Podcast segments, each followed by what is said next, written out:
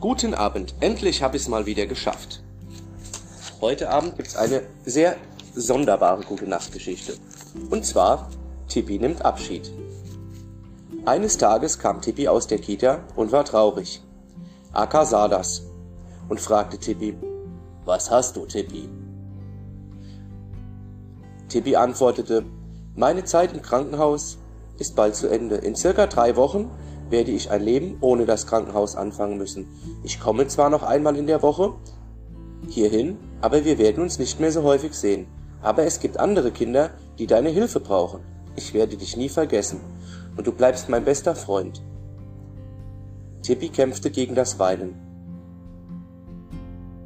Aka nahm Tippi auf, auf seinen Rücken und schloss sich um sie und meinte, Komm, die drei Wochen machen wir uns noch so eine schöne Zeit und ich kann dir ab und zu einen Brief schreiben. Und so ist bald deine Zeit, Tippi, im Krankenhaus zu Ende. Doch weil mir das nicht genug war, habe ich dann gestern Abend auch noch was geschrieben. Tippi nimmt Abschied, der Zusatz. Nachdem Tippi weg war, heulte Akka fürchterlich.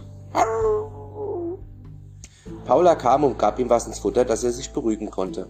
Aber nachdem Akka gefressen hat, hatte, heulte er weiter. Weil Paula Feierabend hatte und nur noch Denise Arzt und Tristan da waren, musste Denise überlegen. Dann brachte sie Akka zu einem Kind, was auf der Fünf war, das nach der, Ein nach der Operation sehr verängstigt war. Akka legte sich neben das Kind und leckte die Hand. Dann beruhigte er sich, auch das Mädchen beruhigte sich.